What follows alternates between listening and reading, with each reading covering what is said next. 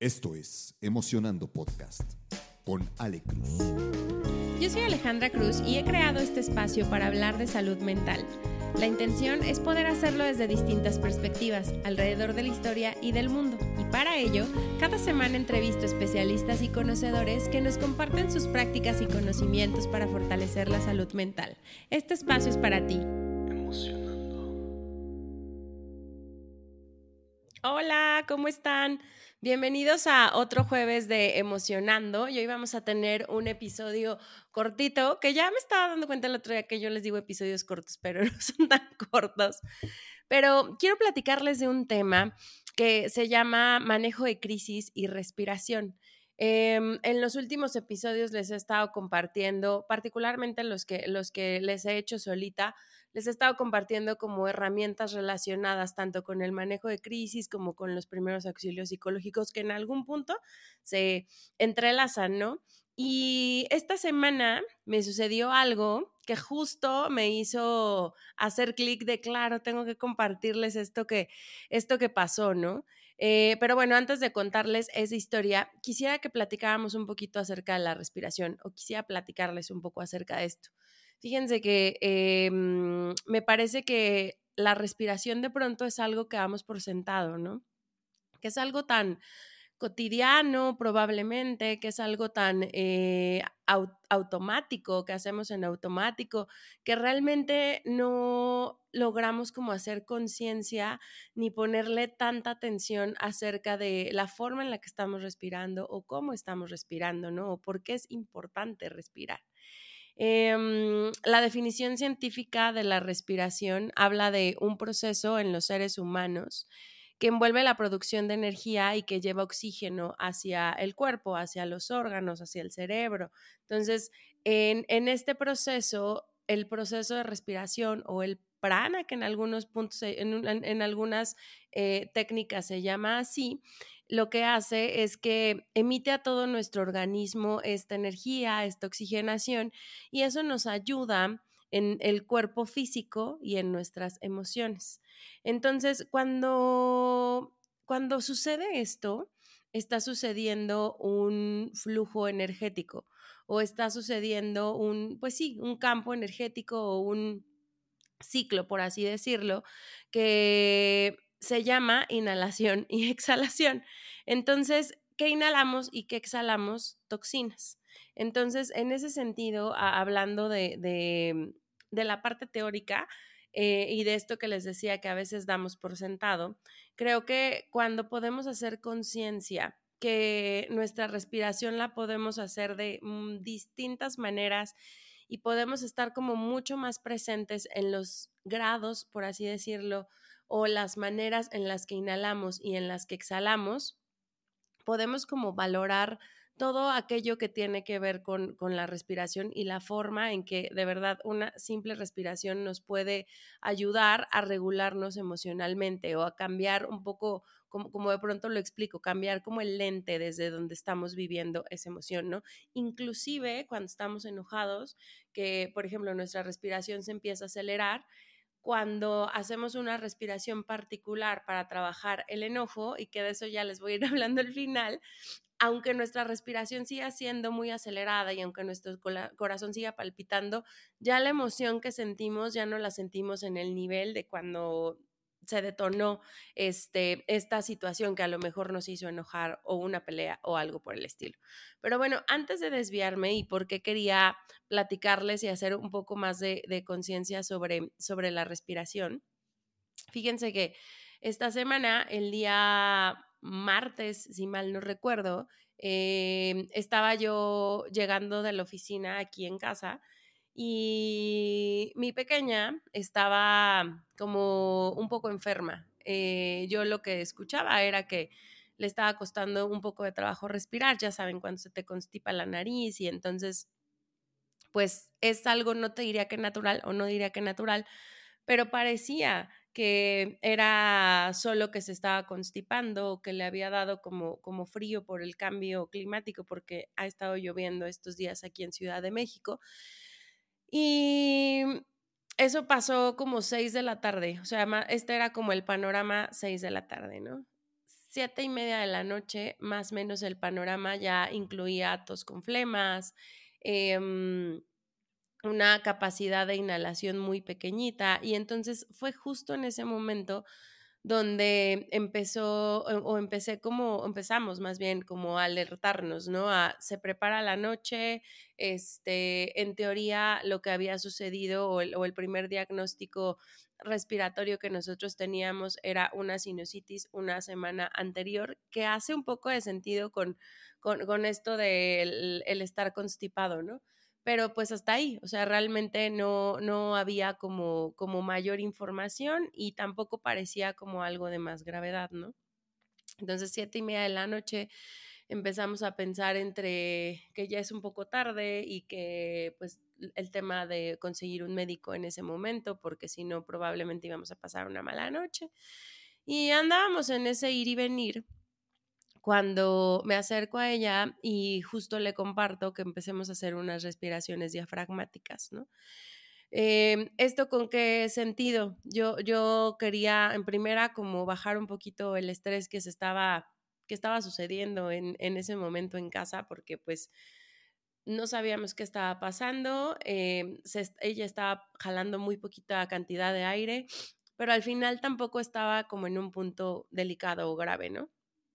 Y entonces empezamos a hacer las respiraciones diafragmáticas, que también se las voy a enseñar ahorita, pero en ese momento me doy cuenta que estaba siendo más complicado de lo que pensaba. Y ahí es donde se me prende la alerta de esto no es normal.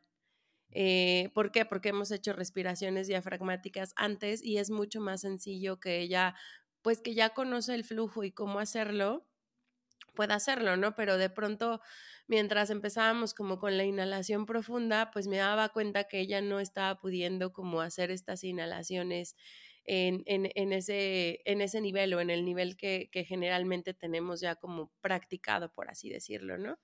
Entonces, pues en ese momento sí fue para mí como, como, ahí comenzó la crisis, creo. En mi cabeza yo pensaba, esto no es normal, no es natural, le está costando trabajo respirar. Ya para esa hora su pecho empezaba a silbar como si estuviera chiflando, ya saben, de pronto cuando, cuando nos da, nos congestionamos o tenemos a lo mejor como tos, como que el pecho hace un sonidito ahí particular, algo, algo así. Este, y pues no, la verdad es que ya no me parecía nada normal, ¿no? Entonces eh, se levanta ella de la cama, se va al baño, empieza como a toser. Por ahí eh, una de las primeras como impresiones era que tenía muchas flemas y que precisamente la flema no la dejaba eh, respirar, pero también era como una explicación un poco rara porque no era tampoco que tuviera como tos, o sea, al final, no sé, pasó como algo extraño, como que no, no, podía ni siquiera toser, pero entonces no se escuchaba la flema, pero entonces parecía que tenía flemas y entonces entra al baño, eh, a ella no, no, le encanta este tema de, de, la tos con flemas como a muchos de nosotros, eh, pero entra al baño y empieza a hacer como el intento de, de, de, ok, pues probablemente son flemas, entonces hay que sacar las flemas y se empieza, empieza a entrar a niveles muy altos de desesperación. Ella en lo particular tiene ansiedad, entonces... Em, cuando sus niveles de desesperación son muy altos, generalmente lo que sucede es que viene en, ese momento un ataque de pánico, un ataque de, ansiedad, ¿no? Y justo eso pasó. Entonces, en ese momento ya prácticamente la crisis estaba en el tope máximo, ¿no? ¿Por qué? Porque como que nosotras tenemos las herramientas, el entrenamiento y la práctica para trabajar los ataques de ansiedad, porque es algo cotidiano, es algo que, que, pasa aquí en mi familia de manera común, o particularmente mi hija y yo, o sea, yo tengo que como apoyarla cuando estoy, cuando sucede un ataque de pánico con, con cierta frecuencia en el año. Pero esto ya era como una complicación adicional porque lo que estaba pasando es que a ella se le estaban cerrando los bronquios y en ese mismo momento le estaba dando un ataque de pánico. Entonces, yo ya no tenía manera de llegar a un hospital. Más o menos, para no hacerles el cuento largo, el hospital más cercano que tenemos estará a unos 20 minutos de distancia. pero ya a esas alturas, como, como estaba siendo súper complejo y ella ya no estaba pudiendo inhalar aire, pues no iba a haber manera ni que pidiera una ambulancia o que saliéramos corriendo al, al hospital para poder ayudarla, ¿no? Entonces, como que lo primero que yo pensé fue, eh, hay que sacarla del ataque de pánico, porque el ataque de pánico no le va a permitir precisamente tener como los recursos limitados de oxígenos que tiene, pero ni siquiera se los va a permitir. Entonces, lo que hice fue sacarla del baño, salimos a que pudiera tomar aire. Aquí donde nosotros vivimos, pues a esas horas ya teníamos las ventanas cerradas, entonces tampoco es como que entrara muchísimo aire. Entonces, cuando sale y la veo ya de frente, ya estaba muy desesperada, o sea, muy, muy desesperada en, este tema de no, no, poder respirar. Es una de las eh, situaciones o de los momentos más desesperantes que como humanos podemos tener. Y entonces cuando salimos a la sala me doy cuenta que pues no, no está, no, hay nada de aire, ¿no? Y al contrario, ya estábamos como con muchísimo calor y e, ella pues en esta crisis y yo también, aunque por fuera me viera como, como tranquila, la realidad es que en mi cabeza estaban pasando muchísimas cosas, ¿no? Como todo esto que les decía, alcanzo a llegar al doctor, no alcanzo a llegar al doctor, a quién le hablo, a quién le aviso, este, ¿qué tengo que hacer, ¿no? Total que lo que hice fue sacar, salimos de la casa para que entonces el aire, el aire que sí estaba haciendo afuera al menos le empezara a pegar en la, en, la cara o en el cuerpo y empezamos a hacer las respiraciones, pero ahora ya no por la nariz, porque ya no podía inhalar absolutamente nada de aire por la nariz. Entonces empezamos a hacer como algunos ejercicios por la boca muy cortitos, o sea, sus, sus inhalaciones eran chiquitititas, sus exhalaciones eran chiquititas, pero al menos eso nos dio tiempo. Eh, tiempo de que pudiera como regularse también un poco emocionalmente, pudiera darse cuenta que sí, que sí, sí, sí estaba pudiendo jalar aire, porque justo la historia que ella se estaba diciendo en ese entonces era, ya no puedo respirar, ya no puedo respirar, ya no puedo respirar. Bueno, ni siquiera terminaba la frase, era como un ya no y así, se quedaba como, como sin habla pero estuvimos ahí haciendo esas respiraciones alrededor de unos cinco minutos hasta que tuve la posibilidad de que ya se pudo levantar. Eh, bueno, no, ni siquiera se pudo levantar, pero al menos me decía, me duele mucho la cabeza. Y sí, natural, porque dejó de oxigenar un, un tiempo o unos buenos minutos. Está como muy cansada pero al menos estaba consciente, ¿no? Entonces fue como, no hables, vamos a ir al hospital y ahorita vemos qué está pasando, pero necesitamos un, un diagnóstico, un médico y si es necesario que, que te, den oxígeno, pues entonces encontrar la forma de que te den oxígeno, ¿no?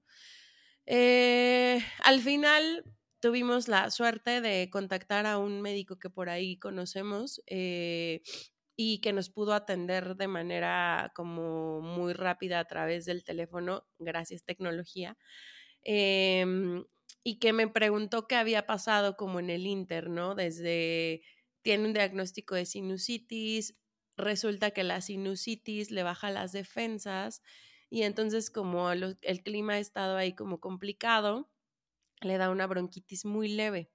Pero cuando otra vez se vuelve a complicar el clima, y la sinusitis se le incrementa, eh, la bronquitis ya pasa de un nivel leve a un nivel medio. Entonces, cuando se cruza este tema de, la bronquitis, pues le empieza a provocar la falta de oxigenación más el ataque de pánico o, una siguiente crisis de ansiedad, pues entonces ahí es donde se empiezan a complicar las cosas, ¿no? Em, resultó que el médico nos mandó un inhalador y un par de medicamentos que de inmediato pude comprar porque literal estábamos nosotros camino al hospital. Este, y en el auto, o sea, me dice, pónselo ahorita en lo que llegan y ahorita revisas cómo va avanzando y demás, ¿no? Entonces ya los compramos, este, en el auto hizo las, las tres o cuatro inhalaciones y literal en un lapso de cinco minutos ella ya podía hablar, ya podía decir frases completas, ya nos podía, o sea, ya estaba como mucho más calmada, o sea, sí fue así como de, híjole, perdónenme por todo el show que pasó, pero la verdad es que yo sentía que me estaba muriendo, me espanté muchísimo, pudimos ya como, como, pues sí, o sea, ya en ese momento les puedo decir que la crisis ya había pasado, ¿no? Y bueno, sigue en, este, en este tratamiento, pero el, el punto al que quisiera compartirles es que me parece que hay tres cosas adicionales a lo que en la teoría de primeros auxilios psicológicos nos dan, ¿no?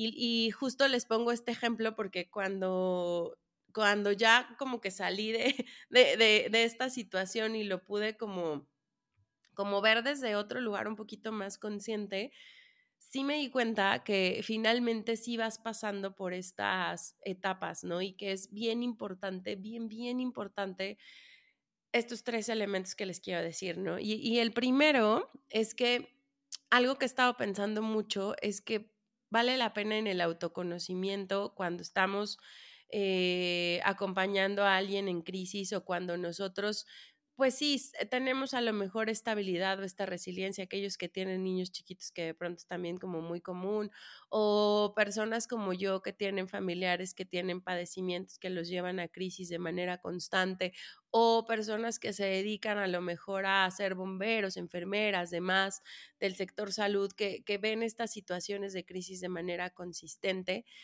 etcétera, etcétera, etcétera. Creo que uno de los puntos importantes es saber cómo somos nosotros durante una crisis. Por dos cositas. Una, yo les podría como explicar qué me pasa a mí ante un momento de crisis. Algo que, que me doy cuenta es que entro como en un estado de shock, pero tengo la capacidad de, uno, poder verme muy tranquila hacia afuera, o sea, yo es, eh, o sea, en realidad por dentro estoy como flotando entre el qué está pasando, pero por fuera me veo bastante tranquila y creo que eso es algo que ayuda a que la persona no se sienta desesperada o no piense que lo que está pasando es muy grave.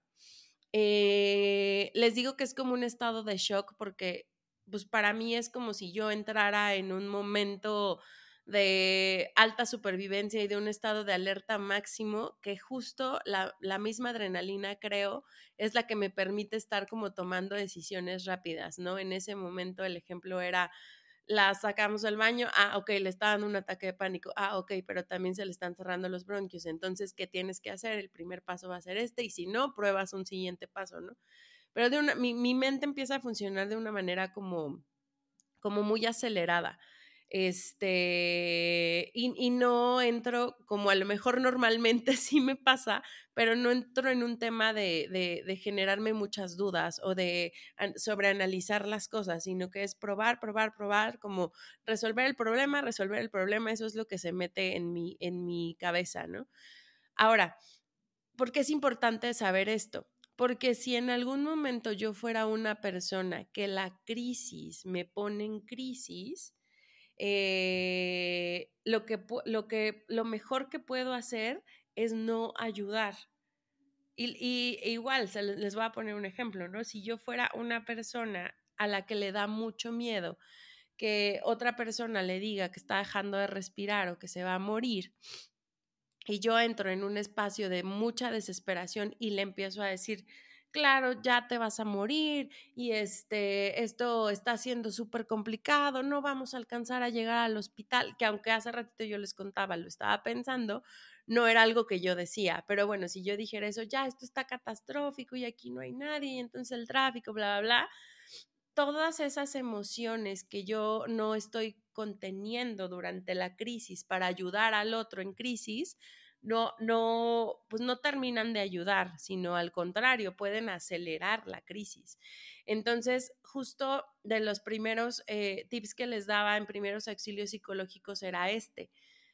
Siempre estén bien atentos y presentes en qué momento emocional están cuando están acompañando a alguien en crisis. Y es súper válido que si no están emocionalmente tranquilos, que si la crisis los está rebasando, se hagan a un lado y entonces haya alguien más que pueda eh, ayudar o apoyar con la crisis. Entonces ese era uno de los puntos que justo les quería eh, compartir y que sería este, ¿no? Como el autoconocimiento ante la crisis y si no estoy en el momento adecuado emocionalmente para para mantenerla o para sostenerla o me está rebasando, me está desesperando de más, me hago un lado. Es lo mejor que puedo hacer. Eh, el segundo Eh, al segundo tiene que ver con el primero porque decía eh, esta parte de conocerte para manejar la, la crisis.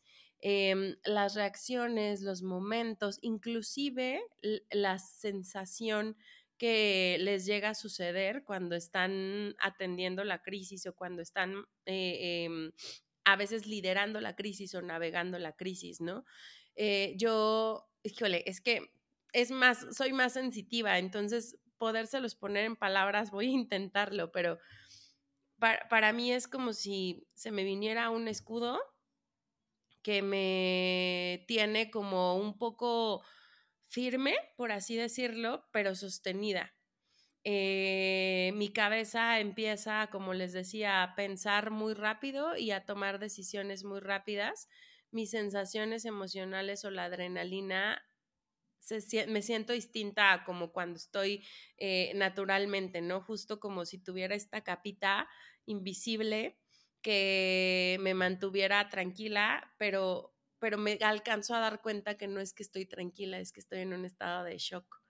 Eh, porque no estoy tratando, o sea, no estoy como logrando racionalizar al 100% lo que está pasando, pero también estoy pasando como por este momento de ojalá no estuviera pasando, no me gusta, no me agrada, este, pero bueno, ya estamos aquí y entonces cómo lo vamos a resolver. Entonces, justo este segundo es como en sensaciones, en emociones o demás, ya que sé cómo soy manejando la crisis, cómo, cómo ahora sí respondo o las, o las manejo, ¿no? ¿Qué tipo de respuestas doy? ¿Qué nivel de voz regulo durante la crisis? Eh, ¿Qué pasa conmigo mientras está sucediendo la crisis de alguien más y estoy como, como ayudándolo o apoyándolo, ¿no? Eh, y la tercera es lo que viene después y la forma en que ya que sales de la crisis, tú también, o en este caso yo misma, necesito regularme emocionalmente. ¿Por qué? Porque justo llega el momento que a, mí no me pasa de inmediato, o sea, como que durante estos momentos de crisis y los días posteriores sigo estando como en este estado de alerta em, y muy contándome la historia en la cabeza de estamos bien, estamos al pendiente, ya tenemos plan A, plan B, plan, B, plan C, plan D, este, todo va bien pero una vez que las cosas empiezan como a regular y ya salimos a lo mejor de, de, la crisis o ya se empezaron a resolver las cosas, a mí sí me llega un bajón emocional medio fuerte. Y entonces aquí es donde tengo que estar como muy alerta y presente con las herramientas que tengo para regularme emocionalmente. Porque aquí es donde, donde a lo mejor a, mí me pasó, ¿no? Empecé a contar la historia porque obviamente avisé a mis papás en el Inter eh, para, para tener el teléfono del médico, pues a ellos también les da crisis. Y entonces empezaron a surgir muchas preguntas y demás. Y entonces conforme yo iba contando como, como la historia, me iba dando cuenta que hoy eh, me asusté mucho, o sea, de verdad me asusté mucho. Eh, la, la, he visto en situaciones delicadas que han tenido que ver con hospitales y demás, porque pues hijos finalmente, pero no había estado tan cerca de una situación en donde dijera, tenemos cuatro minutos para resolverlo, porque si no, vamos a estar contando otra historia, ¿no? Entonces, precisamente eso, o sea, como que ya cuando te cae el 20, es cuando tienes que saber y separar, y, y esto es un punto bien raro, ¿no? Porque, ay, ya, ya ven, por una parte, cuando cuando estamos atendiendo crisis, sí la regulación emocional es muy importante, pero pues por otro lado, pues también eres de pronto parte de la crisis.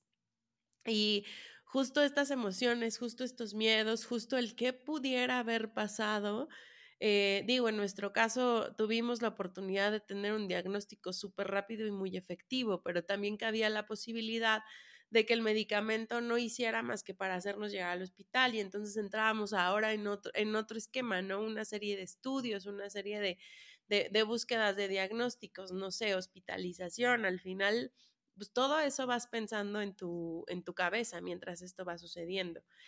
Y pues bueno, justo en el que viene después, sí es bien importante para quienes están como, como dando estos primeros auxilios psicológicos o quienes están manejando temas de crisis, tomarnos un espacio para hacer esta regulación emocional.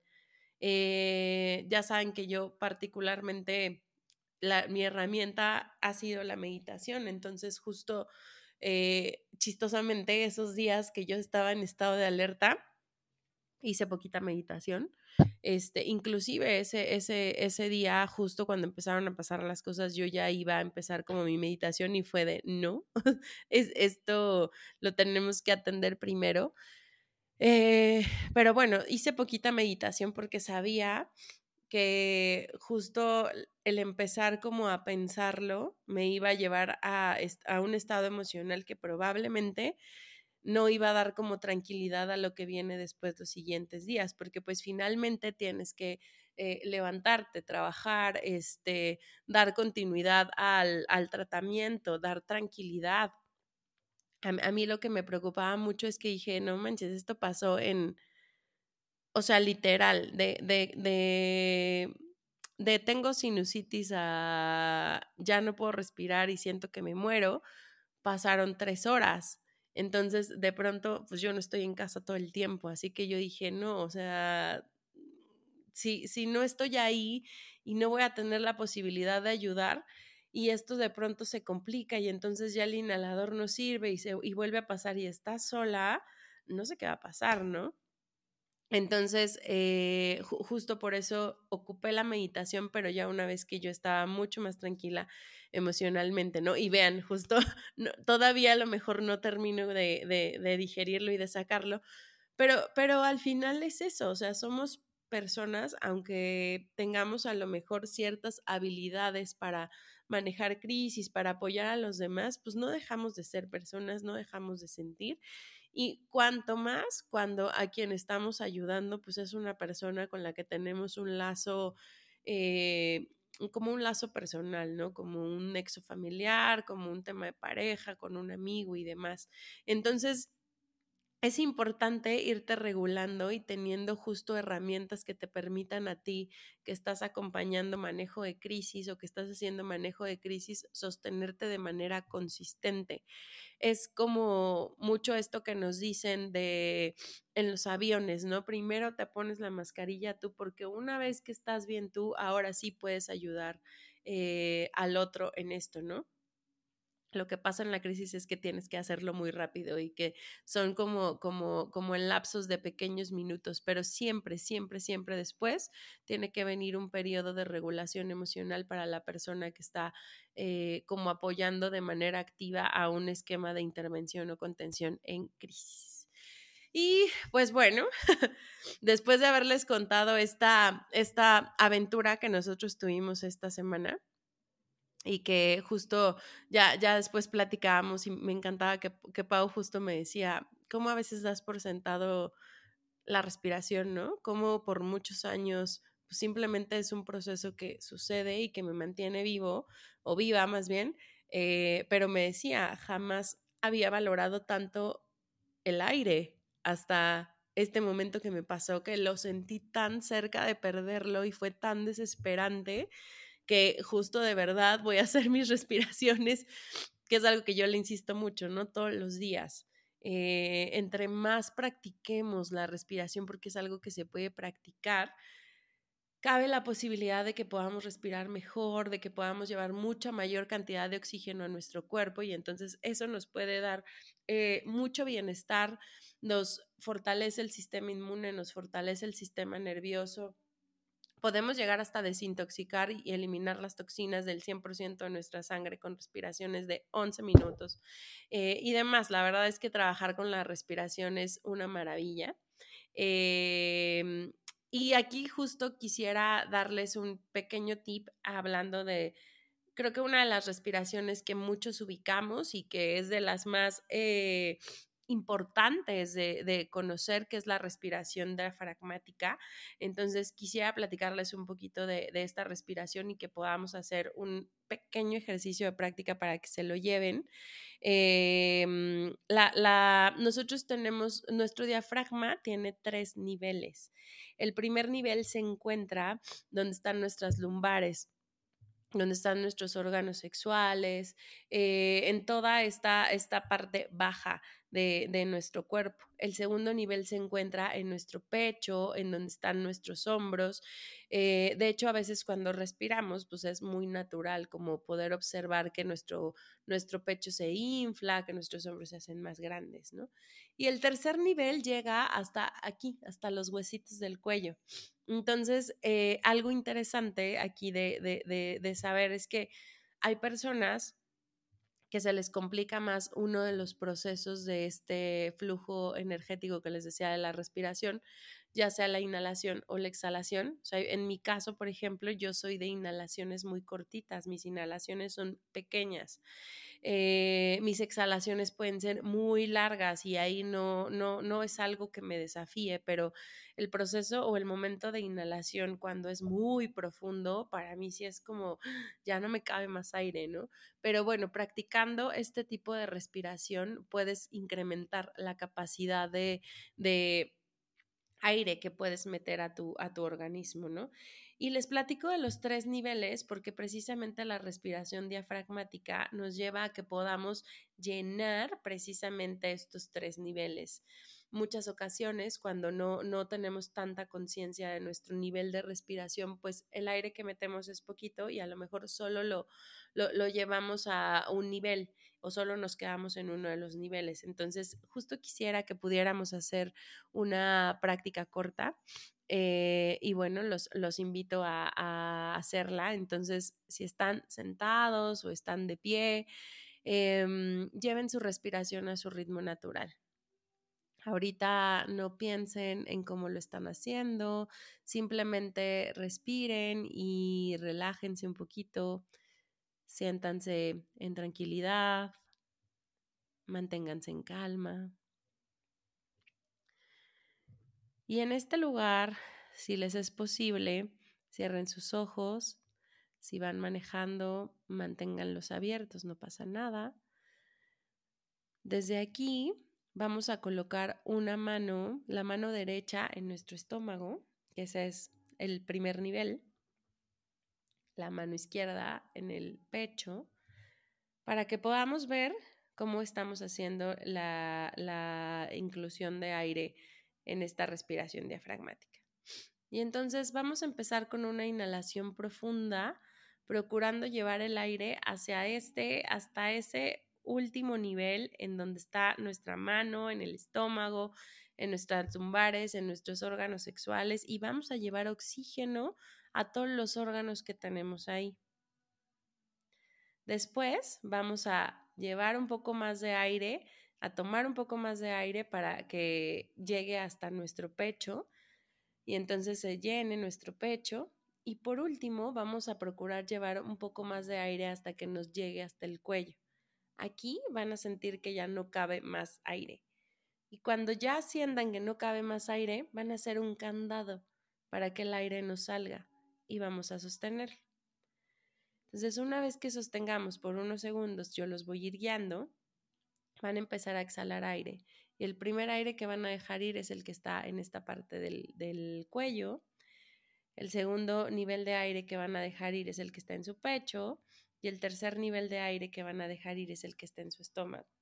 En ese momento van a ver que su estómago se reduce, se hace chiquitito, que su ombligo trata de pegarse hacia su espalda, hacia su columna, y que el mismo cuerpo les va a pedir inhalar de nuevo.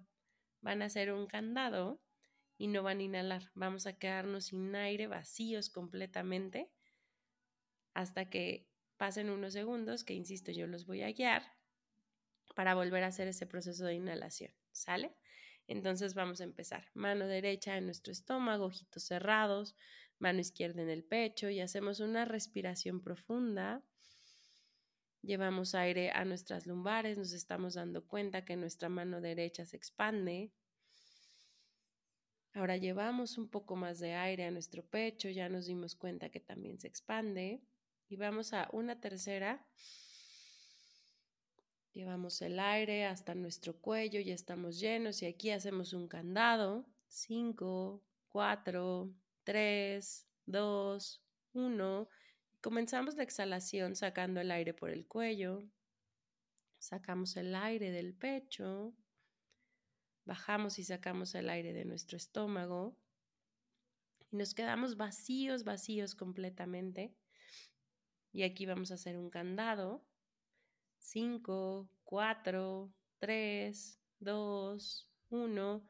Inhalamos nuevamente profundamente. Vamos a ese último nivel. Ahora vamos al pecho. Llevamos aire a nuestros pulmones. Y ahora vamos al cuello. Estamos llenos de aire y aquí vamos a hacer un candado. 5, 4, 3, 2, 1. Y exhalamos lentamente primero liberando el aire del cuello. Liberamos el aire del pecho. Liberamos el aire del estómago. Hacemos nuevamente un candado y nos quedamos aquí vacíos. 5, 4, 3, 2, 1. Comenzamos nuevamente una inhalación profunda. Cada vez vamos a llevar más aire, más aire. Nuestro estómago se expande. Ya llegamos aquí el aire al pecho. Ya lo estamos llevando hasta nuestro cuello. Inhalen más, lo más que puedan. Cierren el candado. 5, 4, 3, 2, 1. Y sacamos el aire primero del cuello lentamente, después del pecho, después de nuestro estómago. Con ese aire que estamos sacando se va todo aquello que nos preocupa. Nos quedamos vacíos y sostenemos 5, 4, 3, 2, 1. Y vamos a hacer una última. Hacemos una inhalación profunda, llevamos el aire hasta nuestro último nivel. Llevamos oxígeno a nuestras lumbares, a nuestro estómago, a nuestros órganos sexuales. Ahora a nuestro pecho, a nuestros pulmones, a nuestros bronquios, a nuestro corazón. Y ahora a nuestro cuello ya tenemos el aire hasta arriba y entonces hacemos un candado. 5, 4, 3, 2, 1. Y exhalamos lentamente Liberamos todo el aire, todas las preocupaciones, todas las frustraciones, todo aquello que no nos hace bien. Soltamos, soltamos, soltamos. Nos quedamos vacíos. Y regresamos a nuestro ritmo natural de respiración. Cuando estén listas, listos, pueden abrir nuevamente sus ojos y qué paz. Este es uno de los ejercicios que pueden hacer literal cinco respiraciones en cuanto se levantan. Puede ser una de sus primeras actividades del día antes de dormir, que también los va a ayudar a regular ahí como a quietar un poquito la mente y poder dormir un poquito mejor. Cuando una situación complicada se les presente, cuando un ataque de pánico esté sucediendo, la respiración diafragmática es súper recomendable. Incluso en la bronquitis, la respiración es súper recomendable porque entre más podamos eh, llevar aire a nuestros bronquios, a nuestros pulmones, pues entonces más rápido podemos salir de, alguna enfermedad respiratoria. Y pues quería justo compartirles eh, esta, este tip o cómo hacer una respiración diafragmática para que ustedes se lleven esa información. Y pues bueno, les, les platico que, que también he aprendido muchísimo de respiración estos últimos casi medio año eh, comencé una certificación de, para ser maestra de yoga kundalini. Precisamente esta certificación trató del poder de la respiración y, híjole, la verdad es que es un mundo fantástico, enorme. He aprendido muchísimos, muchísimos técnicas de, respiración. Hay más de 8000, imagínense. Eh, y cada una nos lleva como a poder fortalecer eh, sistemas distintos. Eh, les, les, hablaba hace ratito, ¿no? El sistema nervioso, el sistema inmune, eh, nuestras glándulas. Entonces, la, la, verdad es que la respiración es un mundo maravilloso. y bueno, les cuento esto porque precisamente... acabo de abrir mi centro de meditación donde justo van a poder los que quieran y les interese acceder a estos programas mensuales para trabajar eh, mucho con su respiración, pero pues no nada más con su respiración, sino sobre aprender sobre Kundalini Yoga aquí en Ciudad de México de manera presencial y también hay una serie de programas de manera virtual que también les estaré compartiendo muy en breve. Vamos a, empezar los programas en el mes de octubre, así que estén como muy pendientes para los que les interese eh, poder eh, ver las fechas de, lanzamiento ahora sí de, de los programas. Eh, hay prácticamente cinco, cinco distintos. Uno es Kundalini 21 días, donde hacemos una sola meditación durante 21 días para incluir el hábito de la meditación a nuestros, a nuestros días. Este lo hacemos de manera virtual y lo hacemos en comunidad. Eh, yo me estaré conectando con ustedes cada, cada, o sea, cada día durante 21 días para poderles enseñar. Y pues la verdad es que justo yo entré así a, a, practicar meditación, por lo que me parece un, un programa maravilloso.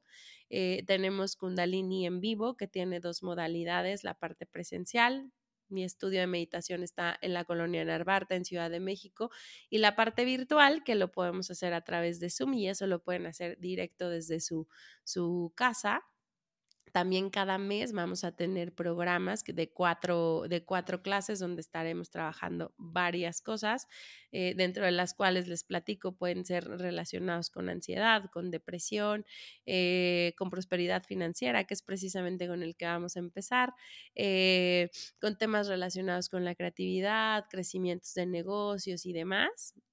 De verdad es un mundo en donde, en donde todo esto se puede cruzar, así que también está esa, esa modalidad. Em, otras de las modalidades que me encanta y que justo con eso inauguré el centro es son círculos de meditaciones que tenemos una vez al mes durante la luna nueva. Estos son en la noche, estos son presenciales. Eh, el primer círculo de meditación que hicimos fue para activar nuestra intuición eh, y hablamos mucho de, de, la intuición. Estos círculos de meditación duran, son un poco más extensos, duran alrededor de dos horas. Eh, pero es toda una experiencia kundalini que, que pone precisamente la práctica al centro, pero también incluye por ahí resonancias, rituales y trabajo eh, en casa. Entonces ha sido maravilloso. También ya, ya tengo diseñados los círculos de meditación que vamos a hacer en octubre noviembre y prácticamente en, en, diciembre también vamos a, a, tener algunos. Entonces son experiencias, híjole, padrísimas, increíbles. La, el meditar de noche también es algo bien interesante, entonces está padrísimo. Eh, tenemos también programas personalizados para aquellos que tal vez quieran practicar algo muy específico.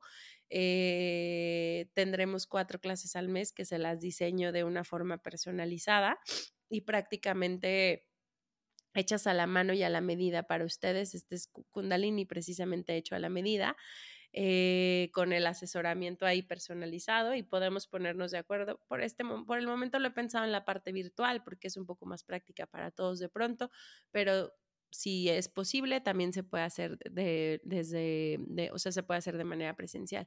Y por último, las experiencias de Kundalini para familia, para equipos, eh, para compañeros de trabajo, este, no sé, también aquí está, estoy como abierta a poderles hacer estas experiencias si quieren como practicarlo ya con los suyos, con los, con los cercanos, con sus equipos de trabajo. Por ahí ya tuve experiencia con, con algunos eh, directores de operaciones y sus equipos y la verdad es que fue algo padrísimo lo que, lo que pudimos hacer y vivir y, es como parte de pronto de las, las experiencias de equipo que pueden llegar a tener. Entonces, no se pierdan esta información, pueden seguir el estudio eh, en redes, en Instagram como arroba emocionando estudio, les voy a dejar aquí también el link.